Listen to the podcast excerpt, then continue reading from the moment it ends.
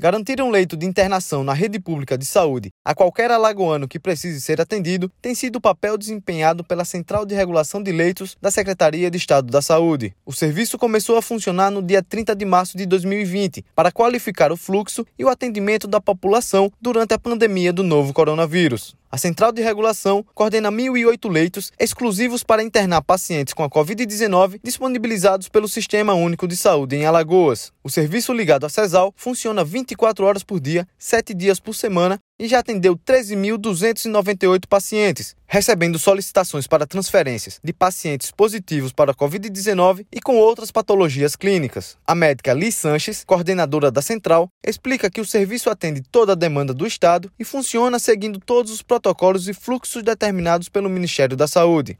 Nossa regulação recebe os pedidos de todo o estado de Alagoas. Estamos tendo um aumento no número de solicitações assim como no número de internações. Nossa regulação está tentando ao máximo responder todas as solicitações, todas as transferências estão sendo feitas em menos de 24 horas. Precisamos manter os protocolos e os fluxos de internação preconizados pelo Ministério da Saúde, podendo resolver a situação de cada paciente, dando o melhor de nós, porque esse é nosso principal objetivo: atender o paciente, garantir o leito e a alta de volta às suas familiares.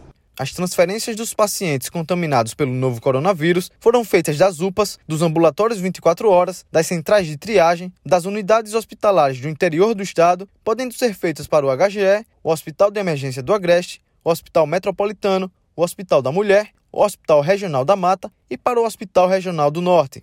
Da Secretaria de Estado da Saúde, João Victor Barroso.